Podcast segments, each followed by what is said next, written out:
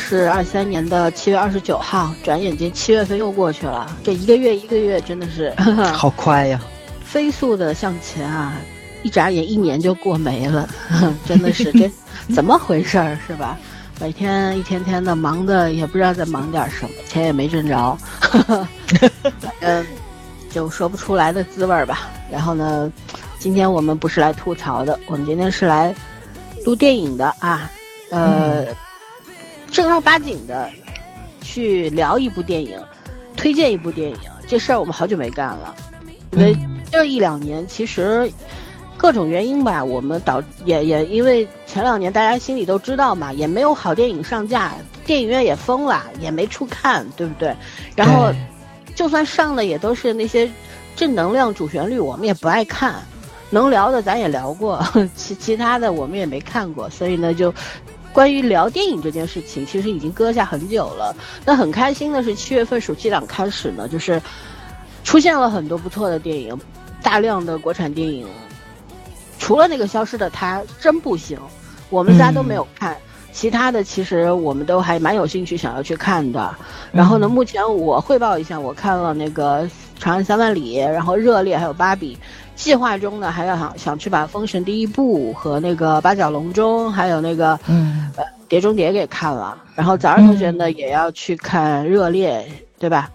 对，《八角笼》还有那个那叫什么来着，《碟中谍》。对，等于我跟老森是有两部都看了。对，其中有有一部就我看了《热烈》，他看了《封神》，但是《芭比》我们都看了，所以我们今天就是来聊《芭比》的。那么今天圈同学请假，他身体不舒服，所以呢，我和早儿就两个人来聊。呃，希望我们能够尽力把这个电影聊好吧。其实这个电影看似简单啊，看完之后你去回味一下，会觉得，嗯，它其实很精巧。对，对，它有它有讲了很多东西是很隐藏性的，也可能就是，别说是男性，不是我没有辐射的意思啊，就是部分男性观众看不懂，或有部分女性观众她也看不懂，因为我们后来在群里边聊了之后，就说芭比呢，它。很温和，非常温和。在看之前，我以它会是一个像利剑一样的 作品，会撕碎很多东西。实际上，它非常的温和。然后呢，我觉得也有有一种纠偏对女性主义的科普和纠偏的作用。科普大家都理解，纠偏是什么意思？我觉得我这是我个人的看法，我不知道别人是怎么想，但我是这么想的。我觉得就是它是首先它是一个很胆大的电影。它讲的是女权，实际上呢，却是对我们熟知状态下的女性主义运动的适度反思和纠偏，强调了做自己的重要性，这让他呢可能落到了一个两头不讨好的局面。事实上就是这个样子，对吧？呃，我看到网络上现在又就纷纷站队嘛，就是女女有很多的这个网络上面的女权主义者在说，这是一部用来检验。男性是否合格的，或者怎样的，是否是这个理解女性的这么一个门槛，也有说就是如果没有看过或者怎样要怎样怎样。我觉得这种言论啊，其实带着非常的消极和，嗯，怎么说？我觉得也带着一种偏偏见吧。嗯，必要。但是呢，呃，就是说也有一些男性，就是他没有进电影院。我在知乎上和微博上特地去搜索了相关的。评论，知乎上的一些相关芭比的提问，很多人说我们才不会去看这种片子呢，有什么好看的？我票都不会买，我为什么要？那我你既然都没有买票，你为什么要来回答这个问题？就很奇怪，闲的难受。说芭比真的会让很多男性破防吗？你可以去搜这个题目，这下面除了一两个比较正常的一个回答，其他全都是嘲讽性的。我就想啊，你口口声声我没破防，那你为什么要来回答这个问题？为了表达你没破防吗？用破防的姿态，就其实破防这个两个字啊，我也不喜欢。网络上现在就有很有很多的词汇，就是真的让人很难受。比方说什么急了急了，是吧？破防，还有什么炸裂炸裂五十万一四五零，就都这种东西。我觉得就是我们是否到了一个新的阶段，就是我们要去想一想。过于顺畅的给他人贴标签这件事情，它值不值得我们去思考？它背后的原因是什么？对吗？OK，这个扯远了。但是它跟芭比都有关。然后回到刚刚的问题，说我为什么认为它是一个纠偏的？因为在在当时看这个电影的时候啊，我脑子里边始终有一个概念，有一个想法，就是觉得，呃，它是一个镜像世界嘛，一个超现实的世界，一个现实世界，对吧？它是互相嵌套的一个作用。然后一开始就芭比呈现的就是，比方说它是受人类的孩子或者一些年一些大人来玩弄的一个玩具而已，它没有什么指向性，它可能只代表着美。只表代表着可爱，你能给她换装，因为对于小女孩来说，玩芭比的小女孩来说，她还脑子里没有什么女性主义的概念，她只是觉得这个东西就是好玩，就是可以你给她不停的梳头发呀、换衣服呀，只有这样的一个一个作用。但是对于成年的人来说，它的意义是不一样的，对吧？那这也是这部电影出现为什么有那么多的成年人会趋之若鹜。还有呢，就是说，当我看到说最后芭比他们拿回了这个他们芭比世界的掌控权之后，给了他们的一些男性机会，他也可以参政，可以呃做什么立法院的什么呃位置，然后也可以去从事一些工作，基层的工作什么的。我觉得可能呃芭比世界代表着母系社会。而我们的现实社会、现实世界其实是一个男权社会，那这两种社会形式、两种制度其实都有其缺陷的。其实真正理想的状况是互相的理解、配合、包容、携手向前，但是这是不可能的事儿，因为它事关权力的争夺。只要权这个东西放在眼前，权力带来的利益太好处可太多了呀，谁愿意放手？对不对？在人类的世界里面，在动物的世界里面，总是要有人做老大的。所以我们在聊一个理想主义的东西，它并且它不能实现，这是一个很无奈也很悲哀的事情。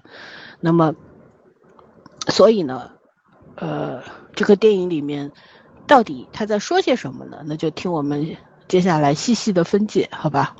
我们来，早儿同学先聊一聊你看完这个电影之后综合的感受吧。嗯，呃，我首先最大的感受就是，这确实是一部商业电影，而且是一部非常成功的商业电影。就是咱们经常在说导演要把自己的一些个想法、自己的私货放进去，但是。当导演的表达欲望高于挣钱这件事情的时候，我们大家就会把它贴上那种艺术电影的标签嘛，对吧？嗯，就是受众比较小，然后呢挣不来钱。它一般都是参赛影片，会去三大电影节呀，或者说一些比较小众的电影节呀，是拿去参展或者是参赛的作品。但是《芭比》不属于这个范畴。芭比是一部商业电影，因为本身它就是对吧？芭比它就它这这就是个玩具，就跟咱们看乐高大电影是一样的。他其实说白了，就因为群里有小伙伴也去说这件事情嘛，就觉得他还还是在卖玩具。那肯定的，人家既然投这部电影，人家就是想达到自己的目的。而且就是如果说是收藏芭比的爱好者，可能会比较兴奋，因为咱可能小时候就只玩过芭芭比娃娃。就当他那些个衣服啊什么的，就是那种什么限量版或者说是什么那种节日版的衣服出来的时候，我觉着就我们这个影厅里面没什么特别大的。感觉大家就觉得就挺像广告啊什么的，但是。我看到了很多就是国外的那种小伙伴们，对吧？就他们会盛装打扮去看芭比，然后呢，也有人很兴奋于自己小时候玩的那些个，就是已经叫叫什么来着，断货了的那种绝版的衣服的时候，就很多人很兴奋。这个东西可能是咱们这种非收藏级别的粉丝体会不到的那种快乐。所以你是能够看到它其实里面有非常多的商业的元素，而且确实是主创团队人家还是把卖货放在了一个很高的一。一个位置上，即使如此，就是导演也是往里面加了非常多自己的想法，自己的呃想去表达的一些个内容。我觉得这个就非常非常的厉害了，就是你。既能够在商业上满足于投资人拿到回报率，对吧？拿到回报率，人必须得挣钱啊！你这这个你得满足人家，不然下一部电影在哪里，对吧？你你投拍，你投拍的话，你是需要拿出成绩的，票房就是导演最好的一个成绩单，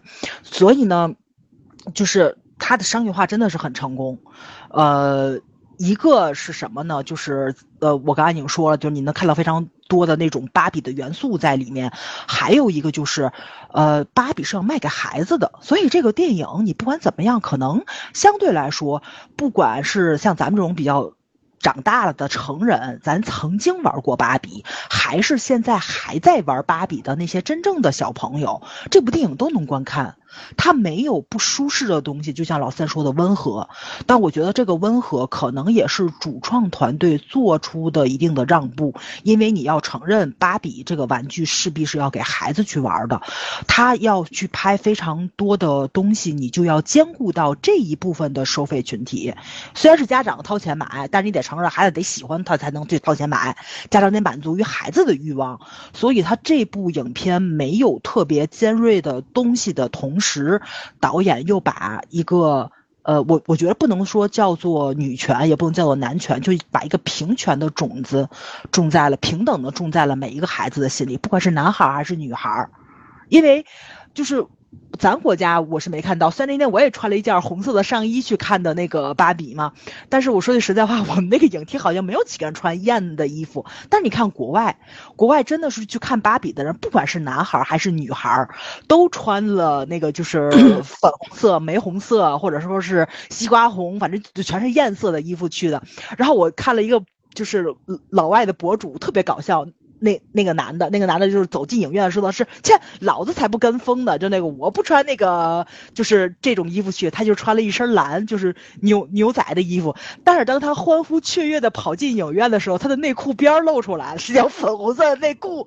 所以就他的那个搞笑的点就很很有意思。他其实就是想在说，就是有的人就是闷骚在心里，就是对吧？就是就。可能芭比娃娃这也是一个女性形象的象征嘛，都是女孩子去玩，但是这个你得承认有男孩子喜欢玩过家家的，所以它其实呈现出来的还是一个平权的内容，然后也是很温和向、很幽默向的去展现出来了。就这个东西，就是让我觉着很舒适，在影。就是国外的那个环境啊，影片里面跟影片之外的人产生了一个特别积极的互动，这就是老三说为什么我们有时候看了国内的一个别男性或 个别女性看不懂芭比的时候，我们觉着，就是很遗憾的一个原因，因为就是希望大家不要戴着有色眼镜去看，就是就就跟呃。女孩子喜欢玩枪，跟男孩子喜欢玩芭比是同样的一件事情，对吧？就是我印象中特别深，我在以前在微博上看了一个也是专门干教育行业的一个小姐姐写的一个故事，就是什么呢？他们当天晚上有一场音乐会，然后呢，就有一个小女孩就特别酷，很中性，留着那种就是挺小平头的那种头发，然后呢，就是两个。这两个孩子都要上台去表演钢琴的，所以在后台两个人就在那玩。这个小男孩就就跟那个小女孩说：“啊，你的发型好帅呀！”然后那个小女孩说：“那个说谢谢你。”然后那个然后那个小男孩就看他的口红说：“我也想抹口红。”然后老师就给他给那个男孩也抹了口红。这小女孩说：“你的口红也很好看。”然后就两个人就互相在那里夸奖。但你就会发现，就是一个女孩打扮的很男孩的时候，那个小男孩也是很赞美她的。当小男孩去抹了口红。的时候，小女孩也没有觉得啊，你小男孩为什么要去抹口红呢？她觉得你抹口红也很好看，就是互相夸奖。孩子是非常非常纯真的。这个老师觉得就是这个故事非常好，所以他分享出来了，在微在微博上，我看就特别特别的感动。就是有的时候是我们成年人去着相了，我们非要把孩子用性别套了一个套子，在很多时候总是试图去定义所有的人事物。没错，对没错，对对，所以这个影片它是通过了一个玩具，或者说通过了一个呃女孩子要去玩的玩具，去展现出来了一种，就是我们不要给任何的事物以一个怎么说呢，就是一个规范化的一个标准答案。我们都不是流流水线生产出来的，即使芭比娃娃是流水线生产出来的，你会看到里面的芭比娃芭比都叫芭比，但是每一个都不一样。他们有的是，呃，总统，他们有的是律师，他们有的是司机，对吧？然后就是各行各业都有。然后就是肯作为一个芭比的附庸存在的这样的一个娃娃，他也会伤心，也会失落。然后他其实就是你。里面他做了非常多不太好的事情，但是他的出发点还是希望芭比的眼睛里面能看到自己，所以就是。他真的是所有的嗯人物吧，就都非常非常的温和，包括我刚刚说这是一部商业电影，其实这个影片里也展现出来了，就是那种商人的形象，对吧？想要去挣钱的高层，然后很蠢，而且是一群很蠢的男人。那你看的过程中，就算有非常多荒诞搞笑的东西在里面，就是你会嗯隐隐的想到 现实中的一些个情况。对吧？就大家有时候会在网上讨论政治的时候，就是各国的这种就政界的新闻的时候，会说的是，哎，这就这群傻男人，就一天到晚的在那儿折腾什么呢？就大家也会以这样的方式去调侃啊，或者是怎么样的。但是你其实你套到这个故事里面去的话，就真的是也是一群特别傻的老爷们在那里胡搞乱搞。就他他他就是运用了一个。非常嗯嗯，怎么说呢？就是非常有趣的这样的一个形式，能让孩子们笑着去把成人世界里面咱们规规避不掉的一些个非常。有痛点的内容哦，点出来了。而且我其实特别喜欢这个电影的结尾，就在电影结尾，不是芭比是去看妇科医生嘛？就很多人就都在解读这个妇科医生到底是什么内容。我也看了几个，但是我的想法就是跟我看的不太一样。我觉得这个影片可能到最后的一个收尾的时候，导演他又拔了一个高，升华了一下，他已经从男权女权跳出来了。他以一个更高维的视角去看，他已经上升到了一个人权的高度。因为芭比作为一个娃娃，咱们作为人类世界去摆弄芭比娃娃的这样一个比较高级的，对吧？它是缺乏自主性的。对对对，所以你是有操控感在里面的。所以就是说，咱们作为一个上帝视角的时候，你会知道人类是没有把芭比当成人去看过的。这也是芭比跟肯到了人类世界，在面对调侃性骚扰的时候，芭比一直在强调我们是没有生殖器官的。就就就他其实就是想表达我们不是人，但是当他去看这个。叫什么来着？就看医生的时候，其实他就是已经，不管是他想变成人，还是他已经变成人了，就是这种就已经从一个被摆弄的这样一个被玩弄的这样一个阶层，他已经进化到了人这个地步了。就是他其实是想拥有人权在的，就是他想更进一步。这也就是说，男权、女权、平权这件事情。老森一直在强调，我们以前节目也说过非常非常多了。大家先把人权搞到手，再去说别的事情。先把自己当个人，也把别人当个人，这跟性别是完全没有关系的。你把对方当人，也把自己当人的时候，你会尊重别人，也会自尊，也会自爱，对吧？就这件事情。所以其实他到结尾的时候，没有非常明确的去讲后面的故事，他点到即止的是告诉这件事情。真正的症结在哪里？是人权上，你要做一个人，而且要把自己当一个人，也要把也要去尊重别人。所以他这个高度就是升华非常好，而且戛然而止，后面就没有再去讲。所以这个时候就会引发人的思考，而且有的小小孩子看完了之后就会去问家长嘛，肯定会去问他为什么要去看医生呢？他为什么要去看那个，对吧？对孩子们肯定会。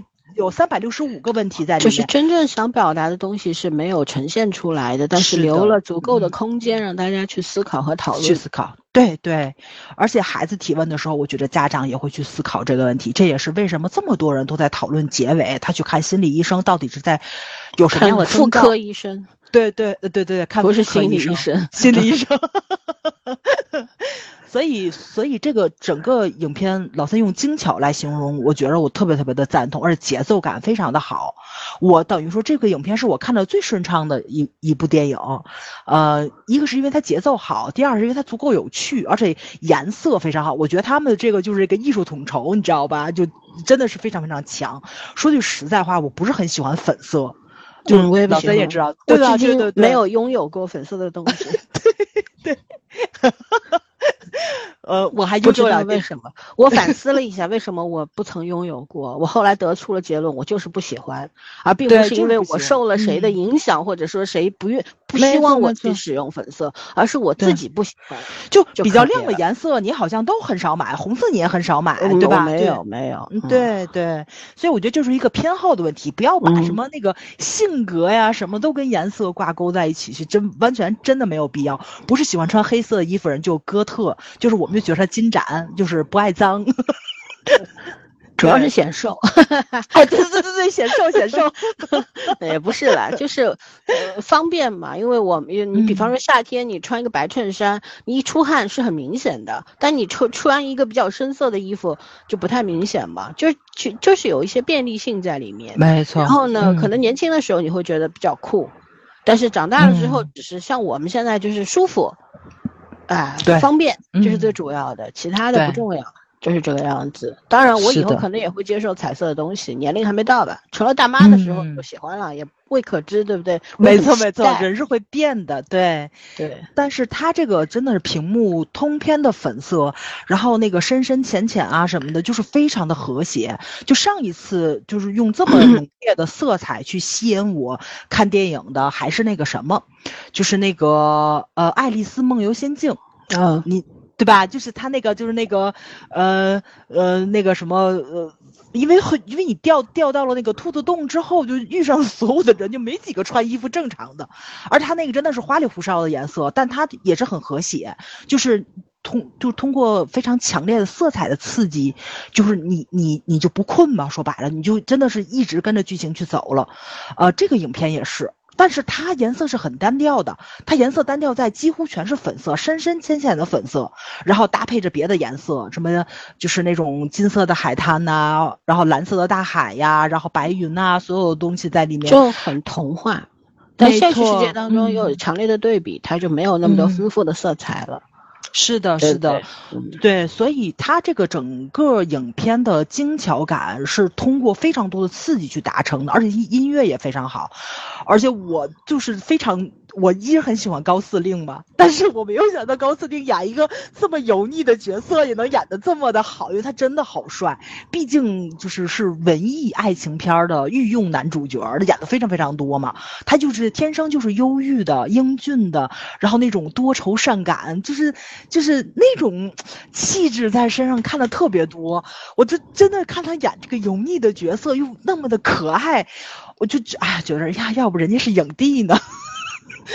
就对他的演技又有了一个新的认知在里面吧，对，所以所以看的过程中，你的那个舒适感是非常非常强的。现在豆瓣的评分是八点四分，三十多万人打出来的，我觉得这个分还是挺诚恳的。就是因为我我我说句实在话啊，豆瓣的观众给欧美片打分的时候都很正常，对，对，没什么刷分情况，就都很中肯。这个分我估计跟跟那个。国外的那些个打分应该是差不多的，一般一因为一般来说大家就都很中肯嘛，就得非常非常好的片子才会上九分儿，我不像咱们国家的那个时代，你知道吧？就是大家会有一个心理的那个叫怎么说呢？就是有控分的嫌疑。嗯，对对对对对，支持国产电影的那那那那种心情。其实也是两波不同的观众吧，虽然大家都进电影院，但是爱好还是不一样，不一样不一样。嗯，对。对，所以他这部影片我觉得就是一个非常非常成功的商业电影。但你要说他特别特别的优秀，特别特别的亮眼，我觉得也到不了。但是他去竞逐那个奥斯卡，我觉得是足富裕了。但你要说三大电影节，还差着点儿。嗯，因为毕竟有非常多的商业元素在里面，所以你这个就是得承认。嗯嗯，但是我觉着啊，就是所有的小孩儿都能看懂，而且真的是能给孩子们心你种下点什么样的种子，这个就非常的厉害了。所以我就觉着。家长可以带孩子去看的，除了什么《长安三万里》呀、《查二中》啊，然后这些个电影，这部片子也是足可以带孩子去看的。它没有那种特别实质性的伤害的内容在，因为像《封神榜》，我就不太推荐特别小的孩子去看，因为它真的有很多情节拍的挺残忍的。说句实在话啊，对，就是就。呃，导演还删了很多呢，他要留着就就更恐怖了，嗯，但是这个影片是完全没有的，而且有非常多特别可爱的地方，就比如说他们那个从，呃，叫什么来着，就是芭比世界，然后到人类世界的这个过程就很搞笑嘛。对吧？就很就很搞笑。但是他其实也是隐隐的告诉了孩子们，就是那个地方，即使它再荒诞，然后呃再远。但总有方法能到达的，就跟咱们小时候看那个，那个彼得潘一样，对吧？永无岛就是这个地方其实是不存在的，但是你是能到的。你只要找到了一个小精灵，他把他的花粉分享给你的时候，你就能飞到那里去。当然，我们知道这世界上是不，这话不能说啊。我们知道这世界上是不存在那个谁的，但是这话不能说，因为你一说就会有一个小精灵就死掉，所以我们是不可以说的。所以你会发现，他这个。就这个童话故事，它是有非常多的东西，就是自相矛盾又又自圆其说的内容在里面。就是就是你你知道这个东西它可能不存在，但是你又不想去说，因为你怕它万一真的存在，它因为你一句话它死掉了怎么办？所以就很好玩儿。它这个影影片也是非常照顾孩子的情绪。就芭比乐园是存在的，但是呢，你你又要坐火箭。你又要坐轮船，对吧？对吧？咱先不说别的，就那个火箭，这世界上有几个人能坐火箭？所以你还是到不了那个地方，但它存在。我觉得这个东西就是也是非常照顾小孩子的情绪。我我我们希望存在这样一个地方，存在这样一个，嗯，所有的女性角色在里面可以自由自在的去做自己想做的事情，每一天醒来都是完美的一天。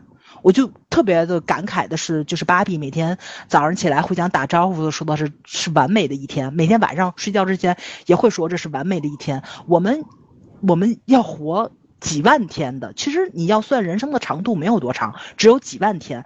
但是在这个几万天里，大家扪心自问，你有没有一天早上起来就觉得今天一。定是完美的一天。睡觉之前，然后会想啊，今天真是完美的一天。其实没有几天是这个样子的。所以，芭比乐园那个真正的寓意，就是在这个完美的一天，它在那个世界是存在的，但是在现实中非常难得。这也是让我们珍惜现在的一个最主要的一个叫什么来着？说就是，嗯，一种目标吧。对我们知道它很难达成，但是我们希望我们这辈子能有某一刻，能有几秒钟，就咱当时看韩剧的时候不就说嘛，对吧？就是就是。一秒一秒的去凑，今天我开心了三秒钟，我就真的很开心了。因为你想有完美的一天是非常非常难的，但是我们这一天里能不能有完美的三秒钟呢？我觉得还是能够达到这个要求的，就是看你有没有发现一个美的眼睛。所以就是这个世界上应该有童话存在，也应该有儿童文学存在，也应该有做梦的。孩子存在，也应该有做梦的成年人存在。这个东西就是是非常美好的一部分，就是就是说，嗯，咱们也知道啊，就梦都有醒的时候嘛。你还要到工作中去，到那种非常纷繁的，呃，日常生活中去，然后处理不完的工作，然后处理不完的人际关系啊什么的。我们都知道这是非常非常内耗的东西，但是我们还是希望大家都有做梦的权利在里面，就包括。平权呐，或者说是人权，人人都有人权的这一天，我们知道很难达成，但是我们希望它将来是能达成的。也许现在达不成，但是我们现在就可以三秒钟、三秒钟的去把这一个完美的一天凑出来。也许我们达成不了，我们的子孙后代是能够达成的。人类还是要向着文明去迈进的吧，虽然很难，对吧？已经进化了五千年，还是这德行，但是有可能。对你，毕竟这个不可能。我给你泼个凉水，不可能。人类世界永远到不了那一天。哎，早儿是一个很理想主义的人啊，有的时候他的理想主义让我有点不知如何去 评价。但是我希望他的他能够做这个梦，呃，能不能实现是另一件事情。做梦的过程是很好的，人要带着希望生活嘛，对吧？那我对这个理解不一样，因为他所谓的完美是由。外界去控制的完美，对对，对不对？你芭比从楼上掉下来，什么正好掉在车里，那是一个小女孩用 用用手把它放在车里的，只是我们看不到那只手。她所有喝的饮料是没有液体在里面的，她只是做了这个动作。对不对？她炸出来黑黢黢的那个面包片，她也不可能真的吃，只所有的一切其实都有一只看不见的手在操控它。对对。给他制造了一个完美的世界，但是这种完美是有会被外界破坏掉的。就是画他的那个人，一旦对自己的人生、对女权、对不对？这对这个世界产生了不同的思考，甚至于对自己产生了很多怀疑的时候，觉得人生无趣的时候，那么随随之而来，芭比也被动的要去接受改变，而这种改变对于芭比来说，反而是一种勇敢的尝试，是一个很好的。走进人类，变成一个真实的人的契机嘛，对吧？就是，如果不是他的身上出现了什么橘皮啊，然后如果不是因为他的脚要落地了，变成平脚了，不再是穿高跟鞋的那种几几十度的那种角度了，然后他怎么可能走进人类世界来寻求答案呢？对不对？但是就是怎么说，撬动那个芭比世界的，其实只是人类的一支笔而已。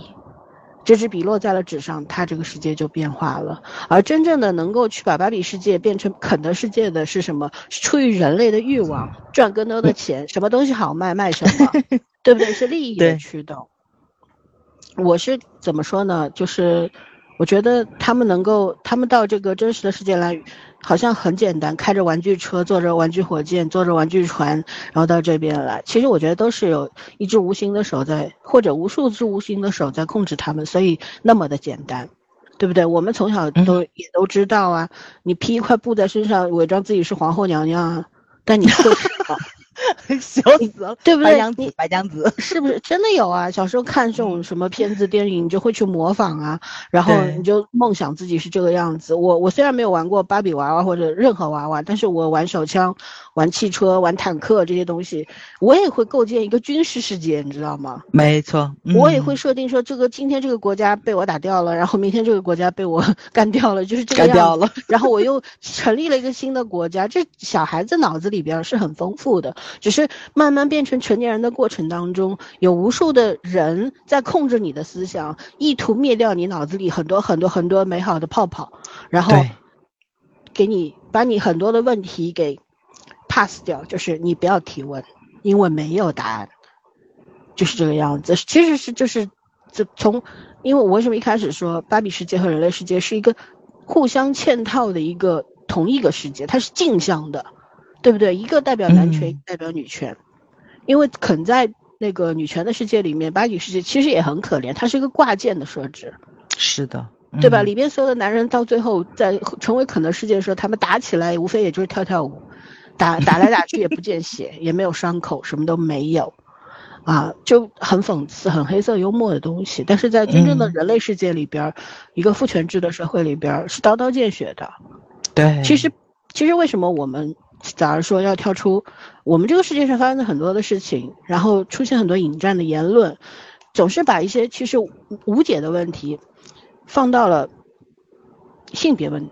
就是把它归类为性别性别的问题，其实它是跟性别有关吗？它没有关系，有的时候是人出了问题，而不是这个男人或者这个女人出了问题，是的，对不对？嗯，就所以如果很就是非常简易的、简陋的去把所有的问题归类为哦，这是女女人的问题，这是男人问题，其实非纯即坏，或者又纯又坏，就是这样，都是有意识的，而被无意识牵引的人，才是最可怜的可怜虫。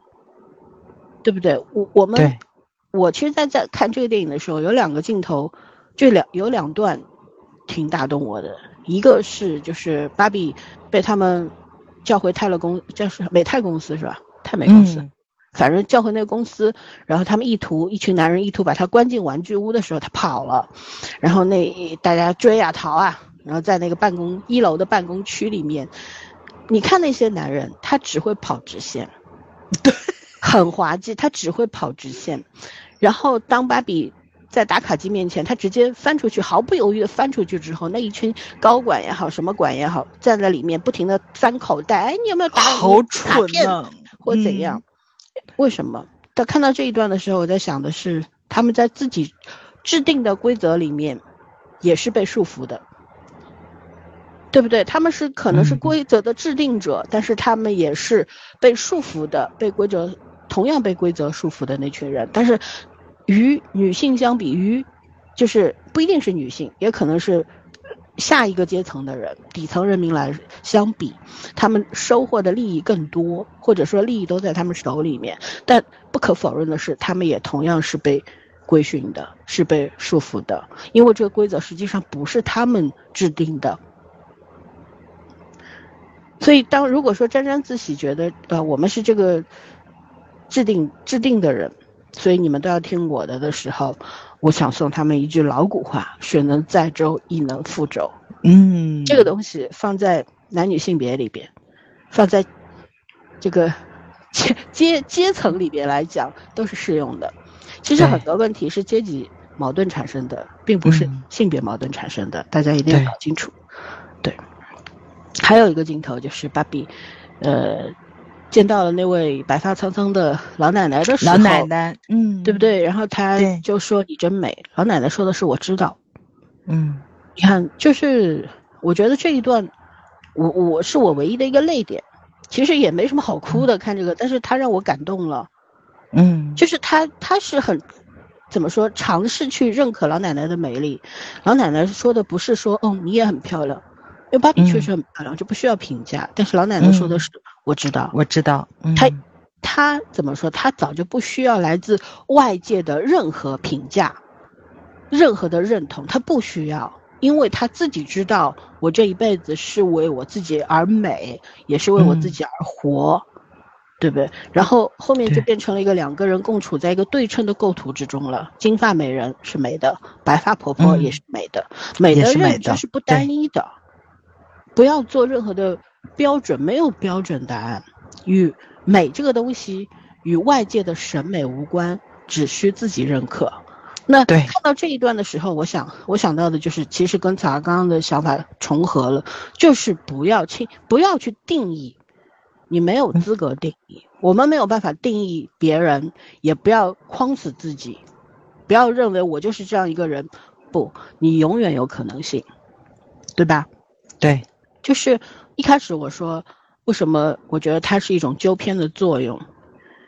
因为它并不是普通，就是现在很普遍的那种正确式的女性主义作品。比方说《小美人鱼》，对吧？政治正确的想要一个有色人种，就找了一个黑人演员来演，对不对？然后白雪公主可能以后也会变成黑人演员。嗯，这种正确式的政治正确式的女性主义作品，我其实是很不喜欢的。对不对？但是巴比是什么？他试图思考女权思潮兴起的本质的，他指向的是参与其中的所有人，所有人不仅仅是女人，嗯，对吧？是是所有人，就无论男女啊，给出了群体定义下个体性的无意识弱化。什么叫群体定义？什么叫个体意识？这又是两个概念，而这两个概念，我相信在绝大多数的网民心里边是没有概念的。真的就是，嗯，其实我觉得芭比，如果我升华一下的话，我觉得他是希望所有人能够跳出性别群体的桎梏，没错，就是用自己的本心去参与选择和行动，不是听别人的喊口号啊，我要为女权运奋斗，啊，要打打倒男人，或者说啊，男人或者男性们说啊，我们一定要怎样怎样，啊。没有，都都是无意义、无价值的，只是一一场闹剧而已。我觉得就是你看，在这个里面有一场戏，就是呃，我们从人类世界过去的妈妈，有一段念白式的那种宣讲，对 对演讲，然后就是他，你看他的这种演演讲怎么说呢？就是在最终在芭比们的觉醒来临之前，这位女性。不停的对每一个芭比，就是去轻易就用这段演讲就能够去唤 唤醒一个芭比，这个事情在女性世界里，就是在真实世界里面能不能做到？我觉得能做到，也不能做到，对，很难。对，有很多的人他很容易被煽动，但也有很多的人是不为所动，但是在芭比的世界里面很简单，所以他。就是因为它是一个超现实的世界，它跟我们的现实世界是不一样的地方，是反着的。嗯，对，是不一样的地方。然后我们也知道，我们现现实世界里面有很多的女权运动家嘛，对吧？然后比较大家现在这两年比较大家都知道的上野千鹤子老师，对不对？教授，对，啊，呃，他的很多的书，我觉得大家都可以去看一看。首先去搞清楚什么叫厌女，有很多的人以为厌女就是厌恶女性，不是，厌女真正的含义是什么？就是不管你是什么性别，性别不仅男女哦，有很多性别哦。嗯。但是如果你是在你你不不论是什么性别，但是你遵照男权思想去做出选择和行动，或者说你以男权的概念。去成为一个人，其实都是厌厌女的行为。我不知道大家能不能明白这个道道理。但是，女权和男权它不是对着干的，这又是也是需要大家去明白的一件事情，对不对？因为它真的有很多的事情，有很多的问题，它不是性别问题。对，只是有人希望这是一个性别问题。嗯，就矛盾矛盾就死死的摁在这个里边框架里边，它出不来了。没错，就跟有网友建议高铁上就是卖卫生巾这件事情，对吧？就是因为会不方便嘛，因为你没有卖的，你就只能去找同车的女性去借，或者说是去要去买，就非常的不方便。而且你也会，你也得找列车员，因为有时候列车员不见得有。所以呢，就是，啊，很很很有意思的是。这件事情是女是女性提出来的，因为男性不会去用卫生巾，只有女性会需要嘛，生理物品。然后呢，明明是女人，可能会对这件事情的反应更大一点点，但是网上一直在讨论这件事情，更多可能是男性 就。这就就变成了一场撕扯，而这个高铁的官方出具出出出的通告是这属于私人物品，所以不予售卖。男性呢很多就是说啊，那能你要卖卫生巾呢，是不是高铁上也要卖烟呢？对不对啊？你要卖卫生巾的话，那高铁上是不是就是也要安装手术室啊？为了方便嘛。就我觉得这种逻辑的滑坡是很可笑的一件事情。既然它是一个商品。都可以卖啊，为什么不可以？嗯，对不对？呃，好事就是现在好像高铁上是可以卖卫生巾了，高铁上是有卖的，有一些线路。对，觉得每一个进步，其实说到这里就是要讲一个事实，就是在我们的现实的人类世界里边，每一次的进步都是要经历一番。血雨腥风的，而芭比世界里面只需要演讲一下而已。对，对，这是看着很开心的一件事情嘛？就很，就很多人会觉得很荒诞，但就是因为荒诞，你觉着芭比世界很荒诞，是因为人类现实世界就是这么荒诞。对，因为电影里面的这段演讲其实是很苍白的，然后呢，它缺乏说服力，说实话，对不对？它缺乏说服力。如果是这个妈妈来对着我讲的话，我。我可能就是会这样看着他，会觉得你好无聊，因为这些东西我都知道。但是，嗯，就是，但是电影是怎么样？他会通过一些，嗯，剪辑啊，然后一些后续行动啊，来匹配这段演讲，让这一段口号落地，对不对？他确实不够扎实，甚至呢，表现形式特别像，就是那种机关枪一样，哒哒哒哒哒哒。就是我不知道那些芭比是不是都听懂了，但是我相信有很多观众没听懂啊。嗯，就是这种强行的灌输感啊，我觉得看上去啊像是电影主题表达的那种乏力表现，就好像黔驴技穷，写不出来了吗？非要用这样的一种手法，但实际上我觉得就是一种主题的有力强调。嗯，就是怎么说呢？嗯，这是一种无限上升的那种思想性嘛，是对男权禁锢下的芭比，因为当时已经是肯的世界了，对不对？进行那种反向灌输，进行反向灌输啊。但是真正的独立自主之人是不需要任何来自外部的思想指引的，对，只是要对自我本心的倾听和忠实。嗯。就就是说，如果说，为什么我们，我刚刚说，如果这个妈妈站在我面前跟我说这些话，我只会看着她，因为我都知道，而我因为都知道，所以我会做出忠忠于我本心的行动。但是芭比们是必须要听这样的宣讲才能够有所行动的。嗯，看到这一段的时候，我才觉得导演是很厉害的一个人，因为他永远是虽然这是两个嵌一一个嵌套的世界，一个镜一个镜两个镜像的世界，但是它始终在讲玩具芭比们和人类的绝对区别。因为芭比们始终在没有成为人之前，它始终是可以被人类意志所掌控的，就像一开始的完美芭比一样，就是，对吧？一只无形的手可以制造你完美的一天。而在妈妈进入妈母女进入这个世界芭比世界之后，因为人类的这些看上去很有思想的言论，仿佛唤醒了芭比们，而是实际上就是唤醒了芭比们。其实这还是一种人类。对玩具的掌控，你包括那个肯，他到了人类世界之后，他用的是十五六世纪的那些男权啊 逻辑手法，对对，到了这个芭比芭比世界去，拿回了这个 掌控权。实际上，为什么那么简单呢？为什么那些芭比们也是会愿意那么听他的呢？我觉得这也是因为。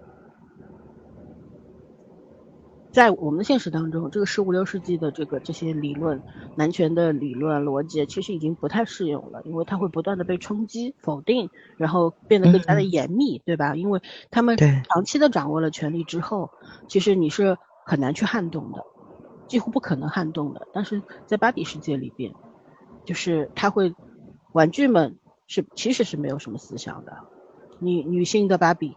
做总统也好，做什么大法官也好，或怎样也好，为什么会那么甘愿就开始给人家端盘子、递水呢？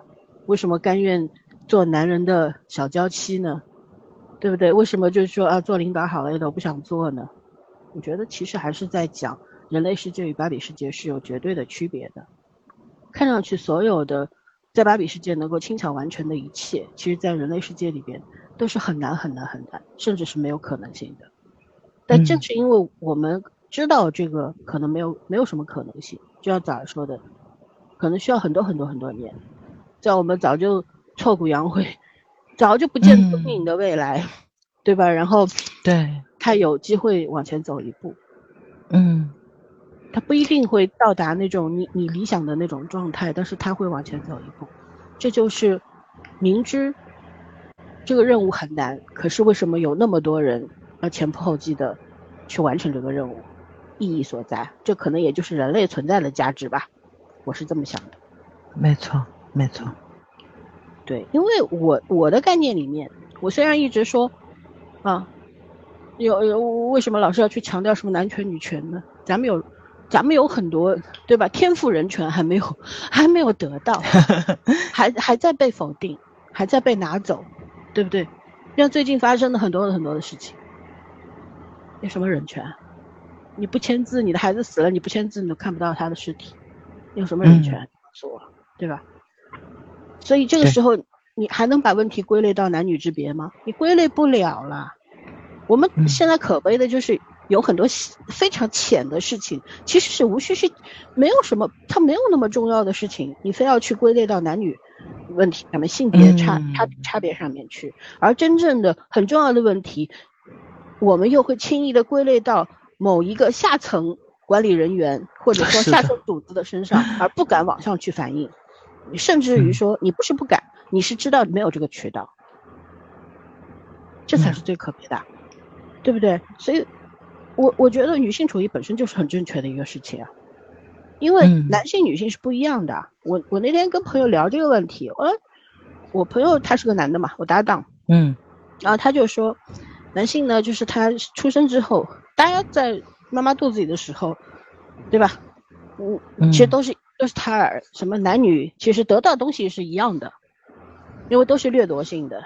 因为了母母就是妈妈和孩子和婴呃胎儿其实是妈妈是一个无限被掠夺的一个被动的状态，婴儿想要存活，他从从那么多的这个精子里面跑到第一名。进入 成成为一个胚胎，然后一开始一步步的长大，直到足月了生下来。他整个过程当中，他要无限的去掠夺母体的营养、血液，然后要挤压这个母体内脏脏器，要给它挪出它的生存空间。羊水是什么？对不对？大家有没有去了解过？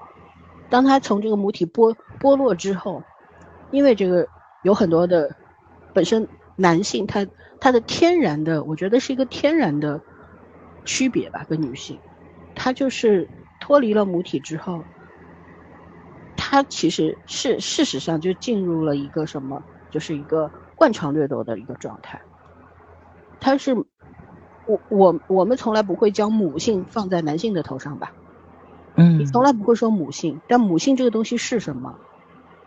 你可以说母性很光辉很伟大，可是母性对女性是不是也是一种潜质，是一种束缚？是的，但是女性为什么天然就会产生母性的？甭管你有没有孩子。你看到别人家的孩子的时候，你也会闪耀着母性的光辉，就是基因决定了，没有办法，这是天然的，这可能就是上帝或者女娲在制造人类的时候，赋予了男性和女性不同的使命。是的，嗯，男性负责掠夺，女性负责守护，就是这样。嗯，那我印我印象中，以前看了一个就是自然界的那种呃动物类的纪录片儿，是《帝企鹅日记》吗？还是什么？我忘了，反正就是讲企鹅的，就是嗯，没有想到动物界也是有同性恋的，就是有两个公企鹅相爱了，你知道吧？但是呢，就是他们是不会下蛋的嘛。呃，你是有那个繁衍期在里面的，然后当有母企鹅就是那个生下了这个企鹅蛋之后，它是轮流孵化的，有时候母企鹅孵，有时候公企鹅孵。然后他们两个人虽然两个人相爱了，但是他们没有蛋，他们经常就想去偷别人的蛋，就经常被打。在这样的一个环境之下，他们两个人再相爱还是分开了，就是这两个企鹅被那个科学家。逮到了之后，就他们两个还是分开了，各自组建了家庭，然后去负担了。然后就这个时候，其实是一个很爱情悲剧的故事啊。但是那纪录片讲的特别特别的有有有意思。他其实是在讲什么呢？就是科学，咱们人类的科学家不就一直在说这个问题吗？就是同性恋这个东西到底后天能不能把它给掰顺过来？但是在动物界是能白顺过来的。但是你要明白，人跟动物不一样的地方就是人不会。为了繁衍作为人生的一个绝对目标，但动物是会这样子的。他们求偶、争夺领地，然后呢，就是那个呃猎食、捕杀什么东西，他们都是为了繁衍。他们的他们的就是基因里面带来的东西，就是想要繁殖后代，然后活下去。虽然每个动物都有每个动物的特点啊，或者什么的，咱们会看到很多狼群类的故事、鹿群类的故事，也会拟人化的去讲他们的生活，甚至于大猩猩。类人类，但是他们都抛离不开动物的那个群体，就是在他们是把繁衍放在第一位的。然后呢，就是你整个族族群繁衍下去也是放在第一位，但人类是没有这个东西的。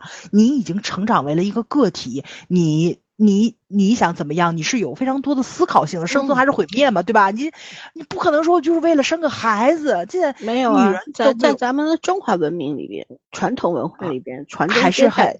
才是真谛嘛？对对对，因为什么？他没有脱离兽性吗？有些人为什么是统治了也要也要生个孩子呢？这个我觉得就是文化传统传下来的，可能也是基因里面的一部分。其实有很多很多的，我们现在很多这个主流价值观里边，其实有很大一块就那四个字：传宗接代，一切都要为此让步而已。嗯，对吧？甭管你是富人还是贫农。你都要传宗接代，而现在放弃自我自行绝育的人，反而是被攻击的那波人。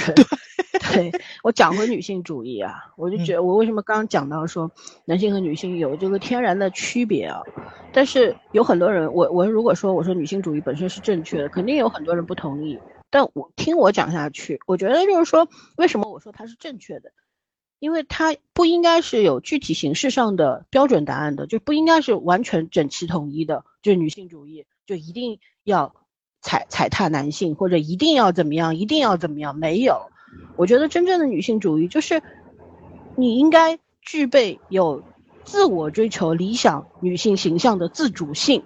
嗯，什么叫自主性？我现在今天我从外貌上来讲，我想穿的粉粉的。可以吗？可以。我想很中性，可以吗？对吧？可以。我想黑的、白的，我什么样我都可以。我在我的人生选择上面，大的，我不想结婚，我不想生孩子，可以吗？我想结婚，我想生孩子，可以吗？都可以，因为这是你的人生。女性主义并不是说女人不应就不要结婚了，女人就是 婚无育，这个才是正确的，不是这样的。我记得当年芭比酱生孩子之后，有很多大量的女女性网友去攻击他，说他是婚驴啊什么的呀，然后什么孩子跟父姓啊什么。我觉得这不叫女权，这叫伪女权。这就跟肯的那个芭呃肯肯改变了芭比世界以后，肯的世界里边那种伪女权是一模一样的东西。就是肯为什么会对芭比说，你可以成为我的这个啊我的伴侣，也可以成为跟我一夜情的小炮友，对不对？他有没有讲过这句话？我可能讲的比较粗鲁啊，但实际上意思就是这么个意思。他在强调的是什么？其实我我觉得很多的伪女权啊，其实为什么我叫它伪女权？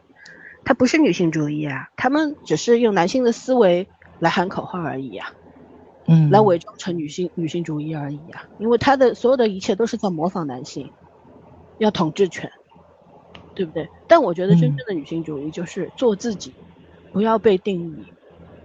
我有资格选择，我既然成为了一个人，我就有资格选择我自己的生活形式形式，我就有资格做我自己想做的一切。对不对？大的广义上来说，我可能跟所有人一样，都得工作，因为不工作养不活自己。但是在我自己在工作之余呢，我还有生活，对吗？我我即便讲，就是说有一个女性，她就是选择了工作，就是他所有的一切都是工作，那因为工作能带给他快乐和成就感，那也可以呀。嗯，为什么不可以？为什么我们总是？我觉得这个电影带给，就是。观众最大的一个提示，其实就是为什么我们总是那么惯性的要去定义任何呢？为什么一切都要搞一个标准出来呢？这才是不对的，因为女性主义是正确的，对不对？就是就我们想成为的这种形象，他他未必你一辈子能够追求到。比方说，我我。我我想成为我小时候我没有什么理想啊，但我小时候是设想过，我就是比方我要长得高高的，然后帅帅的啊，怎么样怎么样的，但我这辈子也达不到了，不可能了。就是很多的那种自己理想的形象，你是你是达不到的，但是他一定当你理想呃想明白啊，我这辈子不可能长到一八零了。我不可能当人了，纸片人了，不可能帅帅的连让男人女人都喜欢我了，那我就接受现实嘛。因为不管你你自己定义的形象也好，现实当中的形象也好，它是没有统一答案的。我觉得就是说不被定义的前提是什么？接受你自己真实的样子，对吧？不要去走极端，不要为了一个目标、一个空想的东西，然后去付出你的一切。因为，我们是应该去追求更好的、更美好的。但如果那个东西不美好了，那个只是你幻想出来的，并且你无论再怎么努力，你也得不到，或者说你很幸运得到了之后，你会觉得破灭的，会毁掉你一辈子的。你到底要不要去做？我觉得这这才是做一个人要想的一个一个大问题吧，而不是把眼光永远停留在什么啊这个。什么仇恨啊、对立啦、毁灭啦、弄死对方了，不是这个样子的，对不对？然后，我还在在还是讲回到说婆婆和芭比这种说你很美，我知道这件事情上面是不是答案就呼之欲出了？就是我们根本就不需要别人来定义我们、来认同我们的。我年轻的时候其实也很在意别人的评价，因为有的时候，比方我。我其实二十几岁的时候还是属于一个比较比较帅帅的一个女生吧，然后嗯，别人也会，我跟别的女孩子不一样，别人就是打扮的很女性化、很漂亮，我我很欣赏她们。但是我从小就一是一个比较中性的穿着打扮，以及性格也是很中性的嘛。然后就就别人会会有的会说，哎，一点都不像小姑娘，像男孩子。没错没错，嗯，我我会我会不高兴。但有的时候有一个阶段，我听到这种话，我反而高兴。其实这两件事情都都不对，都不对，没错。当我 成到了一定超过三十岁的时候，我突然就很释然，我就觉得别人把我当什么样子重要吗？一点都不重要。我其实我知道为什么我打扮一直是比较中性，我并不是想要成为一个男孩子，也没有我父母也不一不希望我成为一个男孩子，而是我就是喜欢这样的穿着，我就觉得它很舒服。嗯，就是这样子。我我没有办法去穿那种什么。裹得很紧的衣服，我会觉得我被框住了，我被绑住了，像木乃伊一样，对不对？我只是因为不舒服，我知道她漂亮，可是她不适合我，这就是一种自自主性啊。嗯，我不会因为别人说，哎，你怎么像个男孩子一样怎样，我就去改变自己的形象，我就留个长发呀，天天描眉画目呀，然后天天这个穿的很漂亮、很精致啊，我不会去干这件事情。因为我知道，我即便把自己变成那个样子，也不是我喜欢的样子啊。那那我不喜欢，我为什么要去做呢？对吗？就像之前群里有人说啊，你们为什么不聊消失的他呀？你们哪怕去批评他、骂他也好啊。我说钱是我自己的，我为什么要拿我的钱去买一张不值得的电影票，花两个小时去看？然后群友说你可以看盗版，我说我不看，因为我的两个小时也很宝贵。然后群友说你真的很顽固。我觉得我我为什么要为了去骂一个电影，浪费我而去看和金钱？对对，就好好无语啊！这件事情就是，我就觉得我是好不容易才变成我今天这样的。嗯，我我觉得我今天这样我特自在，特舒服。我为什么要因为别人的认可、评价或者别人的期期待，我要去做一件我不想做的事情？我觉得这才叫女性主义。对，对不对？女性主义其实也适用于男性啊，是的，它是个很广义的一个一一个定义，不是一个定义，这一个一种讲法，它并并不是说啊，男性了就这个东西就不存在了，不是这个样子的。但我觉得我我这样讲，肯定很多人会不同意吧？就很多人不太懂女权到底是什么，它跟它跟女性没有关系，它跟性别别是没有没有太大的关关联。对，就是我就怎么说呢？我很开心，就是这个电影它没有成为一篇很冗长、很无聊。然后很很那种所谓很激情的那种说明文，就你们巴拉巴拉指着你，摁恨不得摁着你的头，就啊你要这样，你要这样，你要这样，没有，嗯，他让我很愉悦的去接受了整个过程，然后让我去不停的反思，不是反思，不停的思考，甚至于关于假如说，我觉得早儿的角度特别好，就是他说那个最后芭比走进了妇产科，要见他的妇产呃不是妇妇科医生，对不对？嗯，然后我。我当时也去想了一些这个问题，我想到的就是另一个角度，我就觉得，嗯，就从一个，因为我在看电影的时候一直在想说，芭比到底算一个人吗？他没有生殖器，他算个人吗？他肯定不算，但是他跟人没有什么区别，长得一模一样，对吧？它不是那种，它并不是一个玩具的形式来到了人类世界的，它是一个人的形象在住在玩具世界里面，多神奇的一个设定啊！这个设定我觉得。这是精巧的第一个第一步，后来就是说他，他后来不叫芭比了，他叫芭芭拉，他对吧？他他见到了他的创始人，然后他成为了芭芭拉。那他要成为成为选择成为人类是非常有勇气的一个选择一件事情，但是要作为一个人类是一个很难很难很难的事情。嗯，可能他没有生殖器，所以他需要一个可以做手术，或者是他他已经有了。他要去认识这个东西，通过各种各样的渠道去了解作为一个女性是什么样子的，即将面临什么或者怎样，或者说他更更想要去孕育一个自己的孩子，所以他进了妇科、妇产科去见他的妇科医生，所以种种的可能性都有啊，这就是我们讲的，就是你他没有拍，但是更值得你去思考的东西，很留了很长很大的一个空间让我们去想。这这是很厉害的一个一个一个事情啊！虽然虽然它是一部商业电影，但是嗯，对吧？我觉得这个女性导演很了不起。对，人家已经会用非常，知道怎么来说，就是润物细无声的方，对，去给孩子们描绘女权到底是什么，平权是什么，人权是什么，就是我觉得这个种子种下了是很厉害的。就是人家可能会往一个更好的方向去发展。咱们经常说平行宇宙嘛，对吧？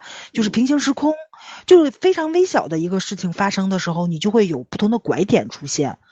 就是可能我们现在大家的力气少一点点，都努努努力，这个社会发展的方向就会更文明一点。但是如果说大家就都觉着那个什么，就是打呀、闹啊、吵啊，文明反倒会倒退。那这个东西就就看咱们这个拐点，你怎么样去想，怎么去做这件事情了，它就非常的微妙。我就觉得它这个微妙感，就特别的有有有意思。因为其实说句实在话啊，就是你带入芭比这个角色，或者你带入肯这个角色，你都会有非常强烈的不甘心在里面。因为不管怎么样，他们在现实中还是。回到了芭比世界，他们都是一个非常弱势、边缘性的一个群体，没有人理解他们，也没有人，就是大家都想摆布他们，让他们按照自己的想法去走嘛。那他们其实非常非常，嗯，没有选择权的这么一种物种存在，不能说是人。所以呢，但是他们也没有特别的怎么说激烈或者是怎么样的。咱们不经常说嘛，就是说很多东西都是抗争来的。他们就是用了一种很平和的方式，然后把自己内心先洗涤了一遍，先梳理的是自己，所以就有的时候我觉得可能也会给大家一种非常嗯好的积积极的一种怎怎么说呢，就是那种方式方法吧，因为咱们在这个社会中也会有身不由己的时候。就是你肯定也会有非常棘手的问题没有办法处理，因为它是社会性的问题，你没有办法去对抗它，所以你先要梳理自己。我那天我跟我朋友在一起聊天嘛，因为我，对吧？老三知道，我现在只跟一种脑残粉打交道，就是《神雕侠侣》郭芙的粉丝，所以我们又聊到了《神雕侠侣》这件事情，你知道吧？然后我就跟当时跟他讲，我就说，你说是从什么时候开始，杨过与小龙女相爱这件事情就被大家。就是那种故意遗忘掉，因为他不是想忘掉，是大家就是故意忽略这件事情了。就是从杨过成为神雕大侠开始，从杨过开始，就是有了一定的江湖地位的时候开始，就是说你肯定你要站在一个足够强的位置上去，别人才会去正视你。然后其他的一些问题就已经不是问题了，包括那个天哥，就是这个神雕侠侣这个总监制，他那个都会接受记者采访嘛，就是看以前九五版神雕侠侣的一些个。幕后的时候，他讲的是，呃，几百年前或者说一千年前，就是在那个封建礼教非常、非常禁锢的那个年代，师徒相恋是一件非常严重的事情，它可以上到一个到伦理道德的一个层面。但是在现今这个社会，它已经不是问题了，就是师徒相恋，以以前你你的老师对吧，跟你。在一起谈恋爱已经不是问题了，所以天哥他想的问题是，是不是现在我们觉得很严重的一些个伦理方面、道德上的问题，再过了一千年也不是问题了。就是社会肯定是在进步的，时代肯定是在进步的。包括我们刚刚去聊女性在以前的那时代，像咱咱就别说远了，说咱们的父辈、咱们的妈妈、咱们的姥姥、咱们的姑姑姨，甚至于咱们的姐姐，肯定跟咱现在都不一样，就是。对吧？他们得生孩子，他们可能要遭受的那个阻力啊什么的，是比咱要大的很多。你包括像咱们的都有被催婚的这个时间。我现在的小妹妹们没有人催他们，因为一催就说我姐都还没结呢，对吧？就是家长就是可能因为有我在前面挡着了，就已经给他们一个非常大的打击在了。他们就已经发现，就是你在逼孩子结婚这件事情上是不会成功，他们就不说了。就可能再到我侄女啊、外甥女儿那个时代，结不结婚就社会上非常正常的一件事情了，没有人跟他们去讨论这件事情，所以你永远是个时代的车轮是在往前走的，你没有办法去挣脱掉这个整体的社会大环境的时候，我们只能梳理自己，就像芭比一样。我们去改变自己的一个想法，然后让自己在这个世界上更自在一点点。就是刚才老师说的“自在”来着，我觉得特别特别的好。因为很多时候我们现在有了自信了，我们有了自尊了，我们有了自律性了，我们什么都有了时候，但是我们会发现女性在这个社会上还是不自在。因为这个不自在，是因为是有非常多的方方面面的这个东西是在规训你嘛，对吧？嗯，你看我前些日子不是去游泳了吗？对吧？就我有一个特别特别好的闺蜜，曾经教过我游泳，但是呢，因为我恐水，我差点把她给淹死之后，她再也不跟我去游泳了。然后我那天在。就是朋友圈发了我去游泳这件事情，他马上就私信我，我们俩就探讨了游泳。他也当妈了，他也有孩子，但是我游泳这件事情在他眼里就是我去学游泳了，因为我一直想学，我恐水，他没有把这个东西引申到非常非常深的一个地步去。同样，我另外一个朋友也结婚了，他的第一反应就是你有对象了吗？你看我我说的是什么？吗？对，你看我那天你说你去学游泳，我说挺好的，多一个逃生的 方法，对吧？对对对对对对对对，老邓你说特别对，你知道吧？就就真的是，嗯，所以你会发现就是。跟女人结不结婚、变不变成鱼眼珠子也是没有关系的。就我有时跟我单身的朋友说，还他他就有时候就很反感结婚的人，说跟他们在一起没法聊。我说还是得分分对人。我说实话，结不结婚没关系，就是价值观的隔阂与争夺。你知道吗？有很多人为什么一定要说服你，一定要你站他那边？其实他是在争夺这个价值观的话语权。但是，没错，实际上很多时候我们就是在与不同价值观的人摩擦，然后就求同存异嘛，就可以了呀，就最好的结局嘛，对吧？但早上刚说的话，就是我就想到那个电影结局的时候，不是那位就是怎么说那个那个创作者走到了芭比面前嘛，对不对？芭比对于他来说是他的作品，哎。然后他说的是，我从来没有想过要给你一个结局，你要变成真正的人，就要自己去感受。我觉得就是，其实这个话你可以引申到说，就对所有的影视创作者或者文学创作者来，也要讲同样的话，就是你不要把一个角色框在一个有始有终的框架里面。没错，你是有始有终，你不要去，你对你的角色都不要定义，你为什么要定义你自己的生活、你的人生呢？嗯，对，就是你要带他去体验特别真实的那个世界，然后让真实的情感去驱动他。芭比他后来走进了妇科也好，他之后种种，他愿意跟肯在一起做亲密伴侣也好，或者是他自己独立在人类世界里面做芭芭拉也好，怎样也好，其实什么都是真实的情感和需求，是他的内驱动力呀。那那这个时候芭比才真的活了呀，不然他还是个玩具，对不对？生殖器并不是代表着他成为人的标志。我觉得不是这样，是思想，没错，对，是意愿。他想成为人这件事情很重要。嗯，是的，我我刚讲说这个，我我想起来我曾经摘录的一段话啊，就是也是一个一个作家写的关于芭比的，我念一下我摘录的。他说，所有关于价值观的声嘶力竭的争吵背后，都有一个或者一群缺乏安全感的站立的人。这并不是说缺乏安全感本身是一种可以被轻易修复的病症，即将被浪潮打翻的旧结构和旧的得利者，旧结构的旧的得利者，比如在一个在，比如一个在芭比放映过程中拂袖而去的 观众，确实受困于他的地位受到威胁的恐惧，的安全感并不是零和博弈。掀起那些浪潮的人本身通常也同样焦虑而困惑。当世界的价值结构变化的步调如此之快，没有谁能被豁免。我觉得这句话特别棒，就是当世界的价值结构变化的步调如此如此之快，没有谁能被豁免。对应到早上刚说的，当他的弟弟妹妹以他为榜样，父母催婚的时候，我姐还没结婚，对不对？嗯。然后。假如说以后他的下一代人，或者他亲戚的孩子们，那时候可能就不需要面对被催婚的窘境了。是什么？就是世界的结构、价值结构变化了。对，他他永远在往前走啊，没有人能豁免啊。就是咱刚刚说的，你这个时代的车轮在往前滚，你以为你能躲得掉吗？你你其实都是被裹挟的。对不对？所以呢，就有很多既得利益者，他就产生了不安全感，他很恐惧，所以他拂袖而去。他觉得产被挑战了，被威胁了。他也知道一部电影好像并不能威胁他现在所有得到的一切，但是他害怕的是什么？是害怕有更多的人认同这部电影而发生改变。电影就成为了一一根。撬棒撬动了一个地球，对不对？你搞得芭比跟恐怖主义似的，至于吗？对，至于吗？对不对？其实，我们还是回到我们刚刚节目一开始说的，我觉得芭比太温和了，她只是完成了女性主义的科普而已，对不对？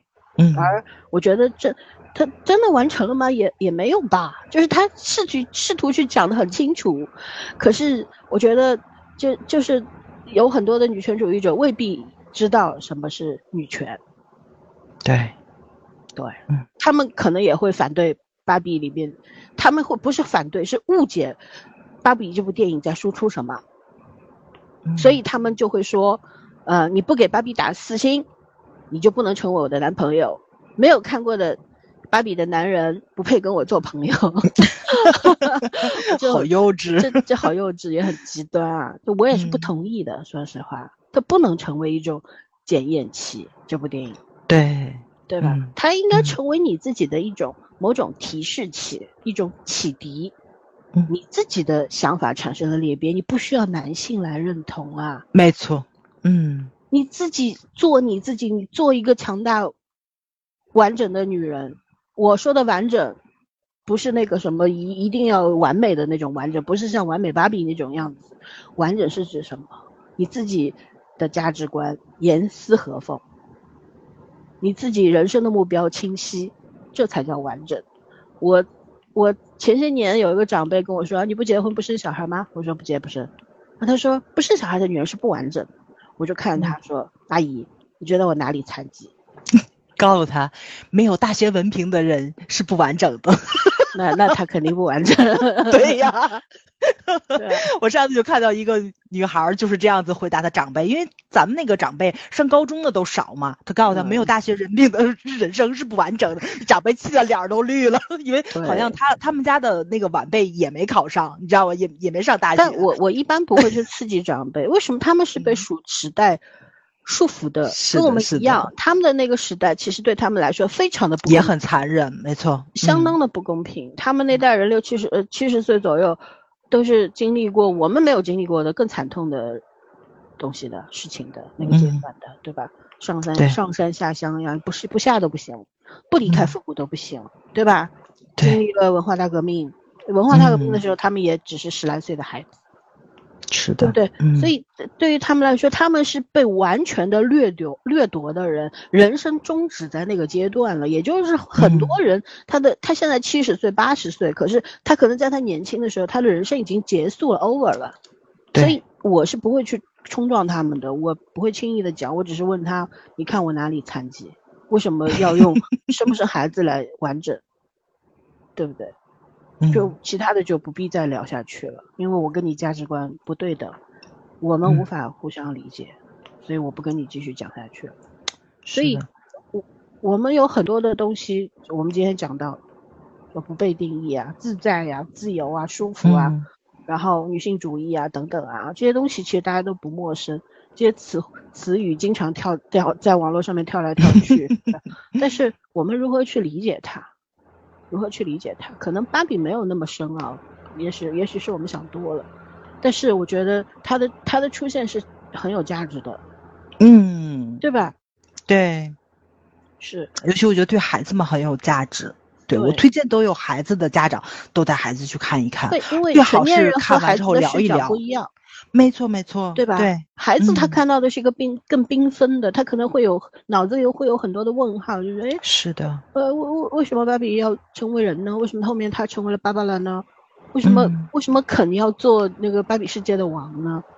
为什么后来他们那个肯德世界卖的也那么好呢？为什么那个高管又后来又同意说让设计师去画一些普通的芭比呢？做妈妈的芭比，孕怀孕的芭比，最好玩的是那怀孕的芭比居然被停产了，怎么啦？这个这都都属于就是说这也出现了缺陷吗？所以他必必须被停产吗？为什么要在孩子的世界里面去给他们强行灌输说怀了孕的芭比它就不美了？嗯，对吧？你们虽然生产了生产了黑色皮肤的、咖啡色皮肤的有色芭比。可是为什么你们一一方面要讲人类需要延续，需要生育，可是一方面又把怀孕的芭比给停止停掉了。嗯，这不自相矛盾吗？说来说去都是利益嘛，都是钱嘛。你们怕这怀孕的芭比没人买吗？你们以为小孩子不会喜欢怀孕的芭比吗？对，就是这样啊。包括他们把肯做成芭比世界的挂件，也是一样的想法呀。他们去迎合，就是孩子孩子的钱从哪里来？从父母的口袋里来。对，对不对？然后孩子喜欢就给你买。然后他们觉得女只有女孩子喜欢玩芭比，所以男性在芭比世界里边就是一个配角，或者都轮不上，只是一个挂件，可有可无。因为芭比每天都要过闺蜜夜，没有男人的事。这其实都是被这些掌权的人规定的，嗯，他们立的规矩，他对吗？他不对。然后当肯去争夺了这个世界的掌控权之后，他们又去。拼了命的生产肯的世界，说来说去都是为了钱，对，为了生意，嗯，对啊，这就是说，所以说就是阶级矛盾，非要弄成性别矛盾，何必呢？对不对？我们从这个性别之争里边啪跳出来，你再往想一想，是不是跟性别没什么关系啊？很多的事情，嗯，对我我我这两天我延续一下话题啊。就是我这两天不是在看那个不不完美的受害人嘛，给我看的气不打一处来。我首先要想说，这个剧本写的不错，真的很不错，因为它真的是里边有很多的呃法律上面的定义，然后法条，包括心理学等等，他写的是到位的。他里边他节奏很慢，用几十集的长度去写了一个案子，就是一个女孩子。呃，做那个董事长的特助，然后被强奸了。然后这女孩子在这个做特助之前，她也跟她的同事，就在同事的眼里，她是一个用自己的美色去走捷径的人。所有人都这样认为。但是她有一个很好的男的同事，这男的同事对她有爱慕。这个男的同事是知道这他在做特助的三个月里边躲避了多少次，就是这个董事长的这个啊那个那个性骚扰。对。啊，董事长给他买很多什么，花了八十八万公账给他买奢侈品衣服啊什么，这个女孩子动也没有动，所有的奢侈品都放在公就是公司的这个给他配备的公寓里面，她没有动。平时就穿自己的牛仔裤 T 恤，但是即便如此，别人也觉得你就是利用美色在走捷径，知道吧？然后这董事董这个这个这个后来他被强奸了，在这个强被强奸的过程当中呢，他。他试图三次试图逃走，在这个顶楼，这个董事长的这个公司顶楼啊，是董事长的住所，因为他跟他妻子是等于说是共同利益体，但是是形式婚姻，互相不管啊，就是这样子。老婆跟他是共同创创始人，没有老婆没有玩，老婆在安心带孩子，在英国带孩子陪陪读，然后他这个男的就在花天酒地，女人不断，公司里所有的女性高管全是他的姘头，就是他的天呐。啊，全是听他的，因为从从他身上能打能捞到好处。然后董洁扮演的那个女性，不仅是在意他的身份地位，也真的爱他，甚至可以为他当白手套，就是什么坏事他都烂事他都愿意去干，就这样一个很复杂的故事。而为什么叫不完美的受害人，就是因为这个女孩子在被强奸的过程当中，她只是说过一次，说我想回家，我不舒服，可是这个董事长。直接把她抱进了房间，因为她当时就是被灌了很多酒，她在意意识已经模糊，还没有彻底模糊的时候说我想回家，但是在刑警去盘问这个双方的时候，女孩子说的是我想回家，但是这个董事长说的是，他说他腿软，要我抱他进房间。走廊的监控拍下了这个过程，可是因为声音太小，没有录到，而且那女孩子头发遮着。脸，所以那个口型也辨别不到，也就是说后来没有证据。而我后来我不是跟你们俩说，我说我特别讨厌周迅的那个角色林律嘛，他是一个律师，他在他上研一的时候，他的导师是他父母的同学，然后就导致对他意图不轨，但是他没有被性侵，他被骚扰了，然后他跑了，嗯，他没有没有受到伤害，可是他在精神上面，这个阴影一直都存在，哪怕到。他成年之后成为了一个非常优秀的律师，他也存在。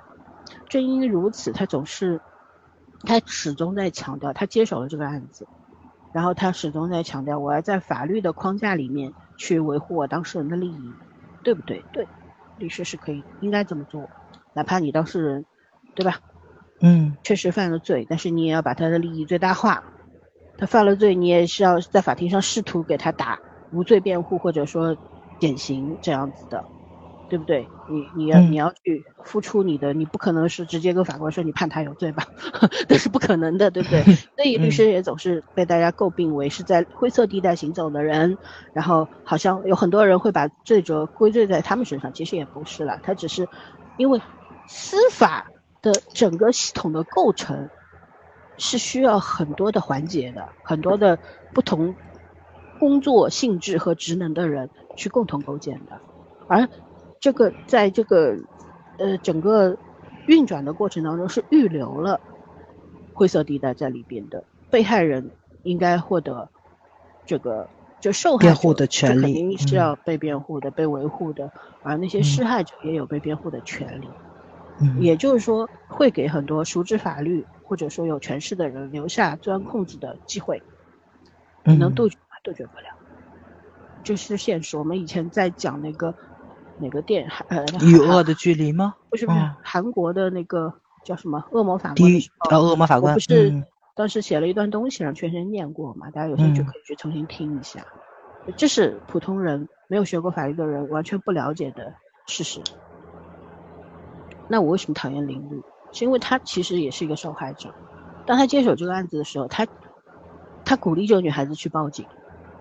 一开始女孩子报了警之后，就被其他人报警，其他人也有一些小心思，然后报了警。然后他被迫就是他被性侵了，但是他本来想算了，想算了。然后被别人报了警之后呢，他只能去警局。后来他一开始说，嗯，我被性侵呃被强奸了，后来又否认了，因为他想想我付我承担不起这个代价。嗯，因为我既如果我承认了我，对吧？对方被关起来，然后我要受到多少的冲击，我不敢想象，所以他就说没有。后来这个林律呢，就是去鼓励他，就是意思就是说怎样怎样，亲自把这女孩送到了警局，报了警。然后他在送这女孩到警局门口的时候说：“我将会使用一切手段维护我当事人的利益。”他是一个律师，一个非常牛的律师。他知道这个女孩即将面对什么，他也知道这个女孩为什么沉默，为什么不完美。他甚至，他老板后来问他：“你认为我是不是强奸了他？”他说：“我我认为你没有强奸他，可是因为权势不对等，你们两个权力不对等。他是一个普通员工，你是一个董事长，你在你们的权力不对等，所以他不敢害怕。”对你说不，这句话什么意思啊？就是说明他一早就知道这才是事实，可是他提前准备了所有的，就是钻了法律的空子，去把这个实施强奸的人给弄出来了，无罪。你知道吗？这是我最讨厌这个这个领域的地方，有很多人。弹幕里边很多人，我理解他们啊，因为他们不懂这个东西，他们就说啊林真是一个好人啊，自己是受害者还去同情这个女性，呃，他的作为律师他是中立的，他中立个屁，他中立。但是我知道这个剧本要表达什么，就是其实真正的受害者不仅仅是这个女孩子，也有林律她本身，也有千千万万被侵害的女性，她们有的时候她们也会有虚荣心，对吧？当时就是很多人问这个。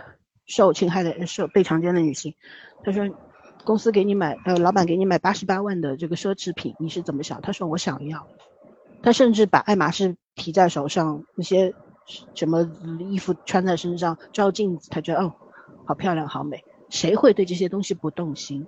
你说哪个人，哪个漂亮的女孩子走到了这个位置上，然后人家给你买一堆好好的东西，你会不动心？都会动心的。关键不是动心，关键是动心之后他怎么选？他的选择是我不动，我不用他们，就放在公寓里边，以后我走了我就还给你们。他没有说而已，但是会被大众否定。嗯，这才是事实。不是每个人生出来都是铁板一块，对不平的事情，对不公平的事情就会说不。你问问扪心自问，你们自己能做到吗？对，为什么我们总是要在网络上荡妇羞辱？为什么改不掉这个臭毛病？永远不可能站，做不到站在受害者的立场上去为他们想。为什么总是站在道德高地上面去指责他们？我我觉得这个大众的愚昧程度真的是连年攀升啊。嗯，他没有随着经济的发展而变走向更好的方向，而是越来越差，这是为什么呢？对不对？然后这个片子他就是在讲说林律他现在要反击了嘛，他知道，然后这个这个该死的男人他被释放了之后，因为他老婆为了挽救这个公司，然后就取消了他董事长的职位，自己去当，这也是有原因的。然后这个我就不讲了，大家有兴趣可以去看剧里面，它很长一个原因。然后这个男的就觉得天哪，你你这死女人居然。就拿我把我的权利给抢走了，我现在什么都没有了，他就要怎么样？他要挽回他的形象，他要去攻击这个女孩子。他知道自己做了什么，他撒了谎，但是法律维护了他，没有把正义给这个女性，受侵害的女性，然后他还要去伤害这个女性，用舆论的力量，就发了一些视呃断章取义的视频啊什么的，并且把这个女孩正。真正的真实的信息全部曝光在网上，人肉她，好恶心啊！然后就是十几个热搜，女孩子背到跳，就被逼到跳海。他这个男的的目的不是让这个女孩死，他只是觉得我只有挽回我的形象，把这个女孩弄成弄成施害者，我是受害者，我才能够抢回我的公司掌控权。然后我觉得很可悲的是什么？我为什么要把这个东西延伸出来讲？是因为弹幕里面有很多很多，比方说，你做特助，你不知道你会经历什么吗？说的特助跟妓女似的，你这是什么 话？比如说，你又想又当又立，你又想得赚更多的钱，你又不想付出，哇！我看到这个时候，我真的差点气的。气死了，知道吧？就那种感觉，我天哪，太恶心了！有些人的价值观吗？这个就是我们的主流价值观吗？这这特助就不能凭能力吗？如果这个特助是男的，怎么样？他是卖屁股吗？不是吧？对不对？为什么她是个女的，你们就会认为她是要靠美色、靠出卖自己的肉体来换取利益呢？她就不能，她是个硕士哎，她是一个名校硕士，她父母是普通的工人，把她培养成上了名校，读完硕士研究生，然后进入了这家公司。她对她一开始是个小职员，因为老板看中了她，所以让拉她做特助，给她配了高级公寓，给她买了很多奢侈品。对，在就大家就觉得啊，你看你依附于有钱人，所以你都是活该。甚至有人说，你就没有想到会有这一天吗？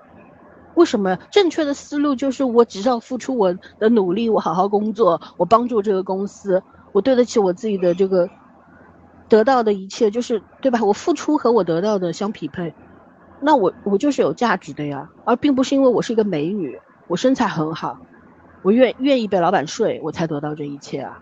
我就想怎么了中国人，你知道吗？我觉得真的刺激到我的是这些弹幕里边的东西，他们就是。他们的价值观里面就是认为，就是女人你要爬上去，你只能靠男人，所以你给男人当性奴，然后被他们控制，都是因为你自己想要得到什么。哇，这这这太恐怖了吧！这这才叫恐怖的男权思维吧？嗯，对不对？媚上欺下，我还是这句话。它不不仅仅是存在于性别之争里边的，更多的是什么？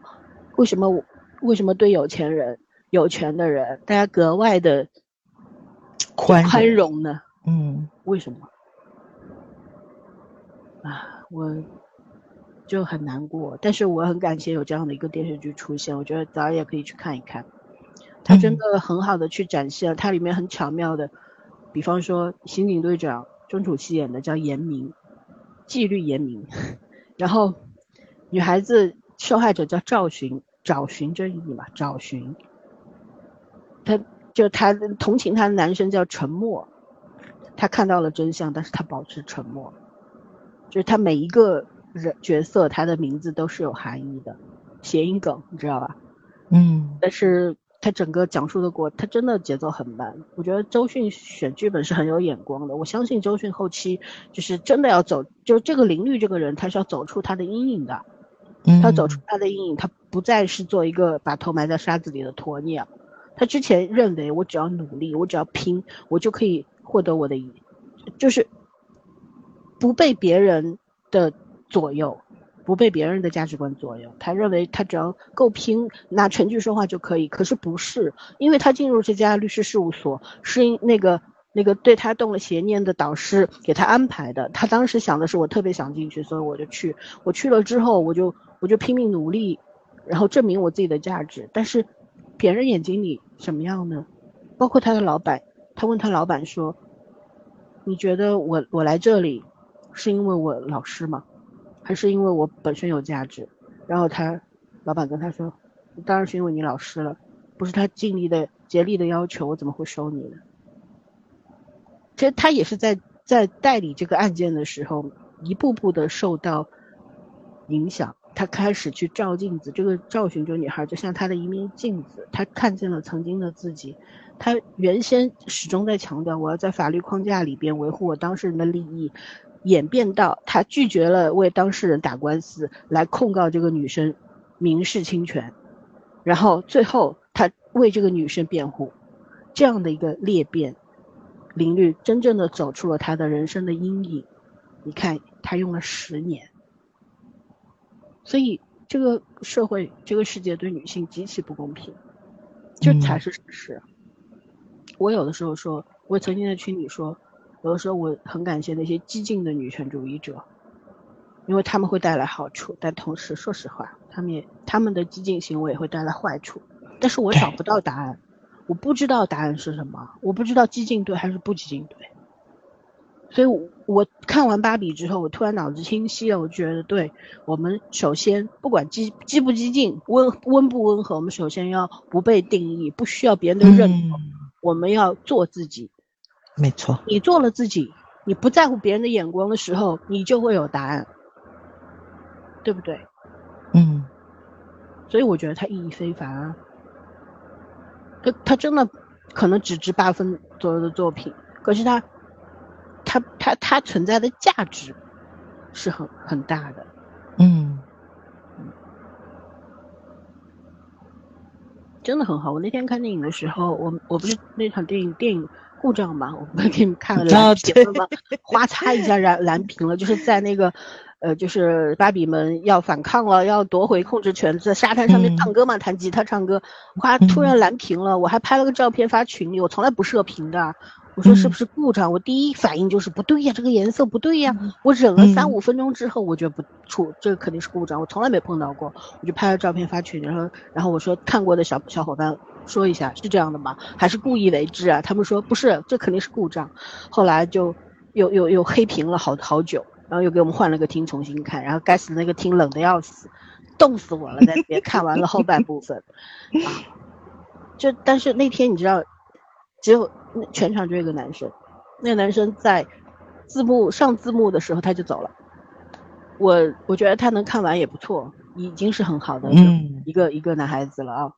嗯。当当然，怎么说呢？我觉得女孩子们都很安心的看完了字幕亮灯了以后才起身走的。然后我们还出去，有很多的人，因为他当时那个那个外面的检票台上放了好多可乐，那个经理说啊，这个这一场有故障，所以请大家喝可乐。然后我们有几个人就没有走，因为下一场的人也在这个厅嘛，看不成，屏幕坏掉了。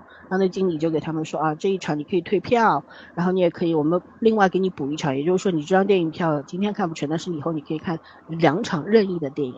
然后我就后来我就问这个经理说，那我们这个出现了故障，我们该不该被补一场呢？他后来说啊，应该的，但是他没有主动说，你知道吧？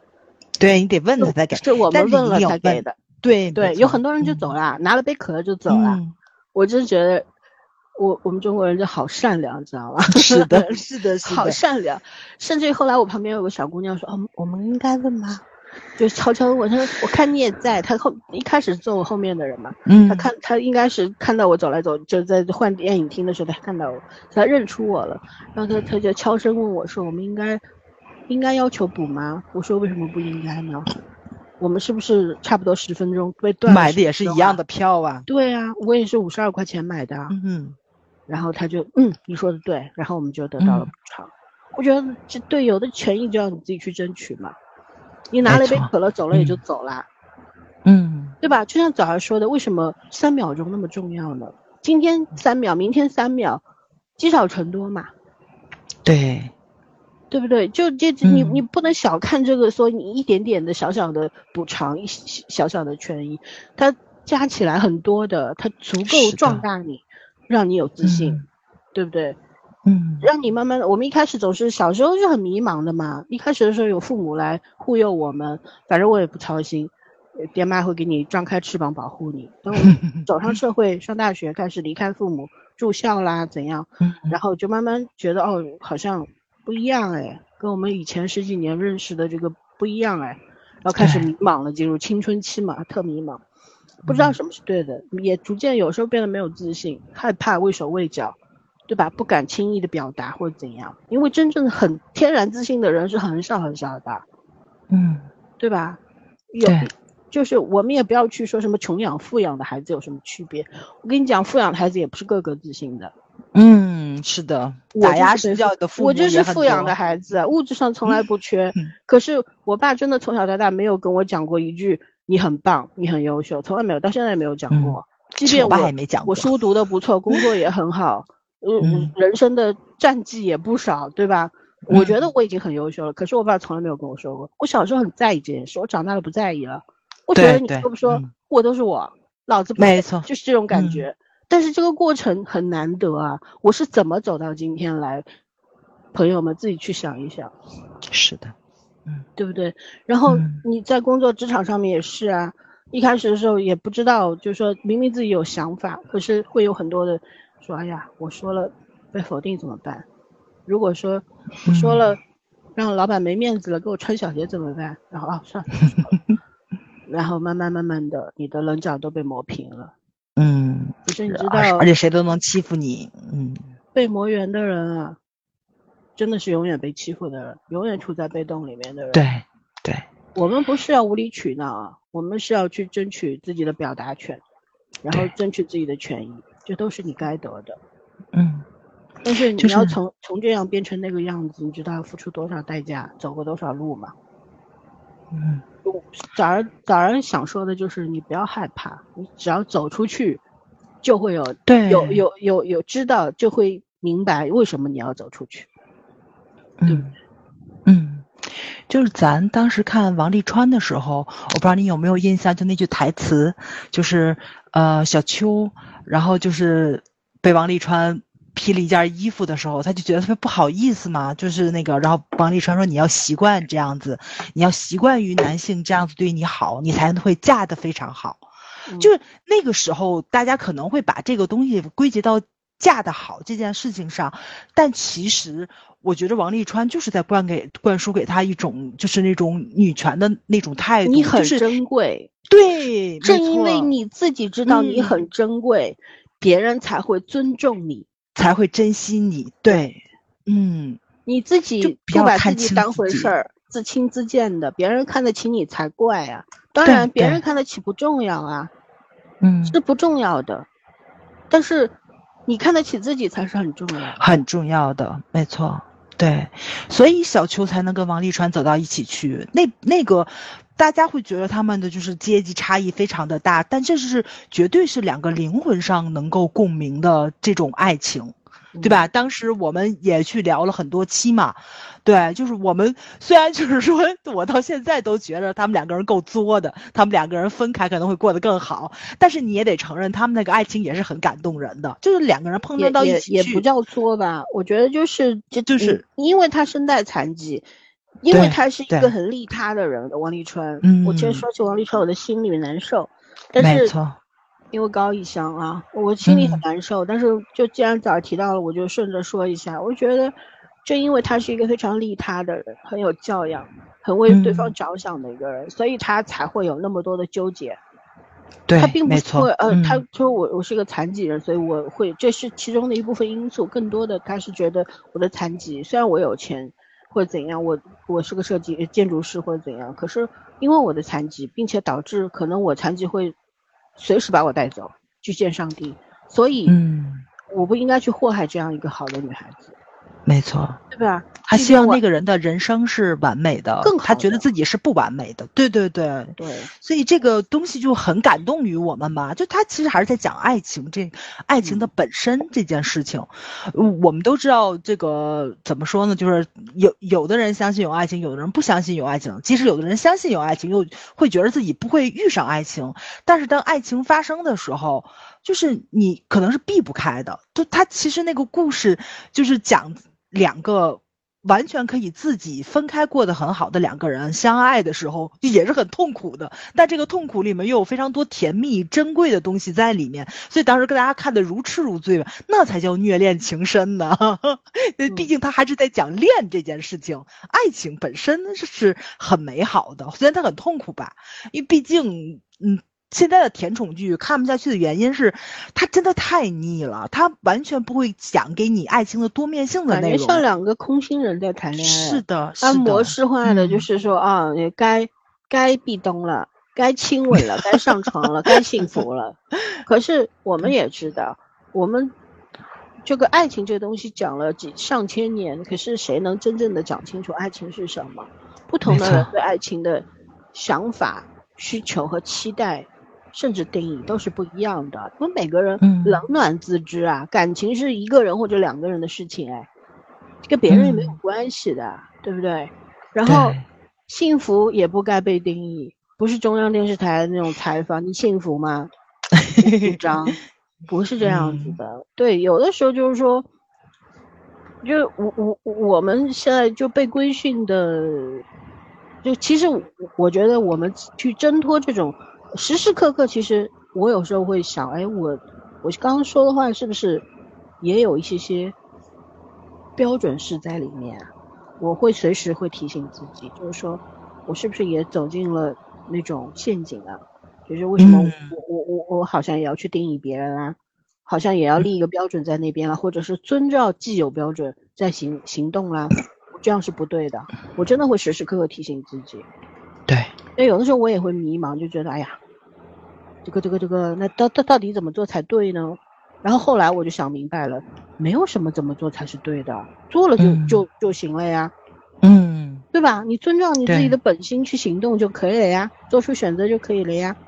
什么是对的？没有对的，都是对的，对不对？你就像王沥川和小小秋，在外人眼里觉得两个人好作，然后他们就要王立春希望小秋的人生更完美。什么是完美？不由他定义。对，小秋觉得幸福才叫幸福，对吧？他愿意跟你在一起，嗯只有在你身边他才幸福。那你就陪着他，你为什么要躲呢？对不对？所以嗯就有的时候，就我我们有的时候可能会好心办坏事吧，是的，嗯，就是就是很利他，就是为别人着想。其实我觉得这也是一种自私，因为没有没有问过嗯对方的想法，嗯，只是替他做决定吧是的，嗯啊！真的，啊，活出自我这个四个字，真的说起来好简单，好难呐，但是真的，我我用了这么多年，才慢慢的进入了这种状态里面。对，我觉得嗯还不够自在，还要更自在，所以我嗯时时刻刻在，会当我意识到自己在啊又又踏进那个陷阱的时候，我就会提醒自己啊，走出来，走出来，不要去用那种嗯思维方式，啊，嗯，不应该那样子，就这样。嗯呃，因为我我们都知道嘛，就是说这个世上的人和事啊，其实都是很多元、很复杂的，它有千层套路在里面，有的时候有非常多的很多层的逻辑在里面，它的这个埋藏呃就是藏在这些逻辑和套路底下，他的真实的需求，不是你一眼能够看到的。对对吧？所以你你嗯没有办法去说啊，这个人就是什么人了。我就看讨厌看到这种这种狗屁狗屁言论，就是啊，这个人一定是什么什么什么样的人，你凭什么？你从凭他在网上说的那两句话，你就知道这个人是什么样了吧？你是你是有眼睛装了 X 光吗？嗯对吧？就很蠢，我觉得这种，所以我觉得嗯嗯挺好，反正我们就好好的遵照自己的意志，去好好的生活就可以了，去让真实的情感和需求作为内驱动力，然后走向我们想要的自己的样子就可以了。真的，生短短，跟早上华的说万把万把天，就这么点日，何苦呢？活得舒服一些，自在一些，我觉得对我来说就是终极追求。我真的已经不喜欢被一些世俗的东西给束缚住了，我不喜欢。没错，嗯，我就觉得有的时候，我我经常，反正一日三省做不到，一日一省还是会有的。就是也会去想一些，嗯，我现在目前的这个状态是我自己想要的吗？比方说工作，我觉得好累好累，可是为什么我还要做呢？我并不是单纯为了挣这份钱，更多的可能我还有一些心愿未了，还想着去实现些什么。OK，那我就去做。但如果有一天我不想干了，我实在是不不想继续了，那我就走，而不是说，啊，你为了你的退休金，这个不知道有没有的退休金。我要熬到退休，或者说，呃，我我为了我这个医保啊，为了我怎样啊，为了我的这个功名利禄啊，嗯，很好的前途啊，我要坚守下去。我觉得我一定要摒弃掉这些东西。就是有一天我不想干了，我就要走。嗯，对我一定要有自己有有有足够的钱去支撑我的生活，就是这样。对对，这就是这就是你你内心的真实的需求和。然后你去选择和行动就可以了，对吧？嗯嗯，那还有啥要说的吗？早？嗯，没啥要说的了。嗯，对我们我觉得我们该聊的也都聊了吧。对对，不，今年暑期真的好多好看的电影，大家就放心大胆去看。反正我除了开心麻花那场不推荐之外，还有消失的他不推荐之外，我剩下都很好看。对，开心麻花是什么？超能一家人啊！我从来不看开心麻花的电影。哎，不要看，不要看！我不喜欢这些东西，真的我觉得很烂俗啊。嗯，就是我不能欣赏的幽默吧？对，欣赏不了。然后我补的那张电影票，我打算去看《分神》，因为为了那些美好的肉体，也得去看。天哪！真的是又颜值又颜值又颜值，太有颜值了。人嘛，食色性也，承认承认就好，对吧？主要是费翔老师太可怕了，他已经六十多了，你知道吧？他已经六十多，他拍的时候是五十九岁嘛，就大五十九岁，虚岁也也六十了。我回来跟我妈说，我都这就已经抑制不住的那种心情，你知道？然后我妈特淡定，然后跟我聊他跟叶倩文的那个绯闻 恋情，你知道吗？还有这发现这。对呀，对呀，我怎么不知道？费翔，费翔老师的情史好长的，好看一下，好扒一扒。对对对对对，啊，我不知道，需要被科普。对，我真不知道，我曾经的人生是多么的无趣啊！所所以我说嘛，就大家一定要跟父母去聊一聊，就是在这种八卦的事情上，他们有时候会给你打开非常多的思路，你知道吧？我觉得我爸脸都绿了，好可爱呀！但是他也喜欢费翔，他听我们俩在那聊，你知道吧？我本来想带我妈去看的，但是我妈前前前些日子不心脏不舒服。晚上去趟，去趟医院嘛，然后我妈说的啊，我心脏不好。的当然，他说的心脏不好是是因为音效，但是你想一想，对吧？我们俩不是聊看费翔老师，他说他心脏不好，这事就很搞笑。我还发我还我来不还发朋友圈了吗？然后就就，但是你就你得承认，费翔老师真的是，呃，太有魅力了，就是。就是叫什么全中国女性的那个初代偶像嘛，对，初代偶像。而且特别好笑的是，在路演的时候，有一个小姑娘站起来说：“那个跟费翔老师说，说的是我们家三代女性都想嫁给你。”张费老师说：“谢谢。”刘德华和费翔，你选谁？费翔老师。因为他比刘德华要早嘛，喜欢的要早，你这个没有办法。主要他比较高，刘德华才一米七，费翔一米九零。啊，真的颜值只是即是正义啊！虽然刘德华也很帅。嗯，对对对，都很帅，都很帅。嗯，好了好了，不八卦了，不能不八卦，结束结束。反正大家有有有想看就去看，后面还会上，对对吧？我们很期待的一部电影，到时候再聊。嗯，对。大家应该知道是哪部吧可以在评论区打出来啊好小黑裙是吧对就到这儿了啊拜拜拜拜 you will check you're you tell me you're okay because my baby didn't always have to end this way cause one day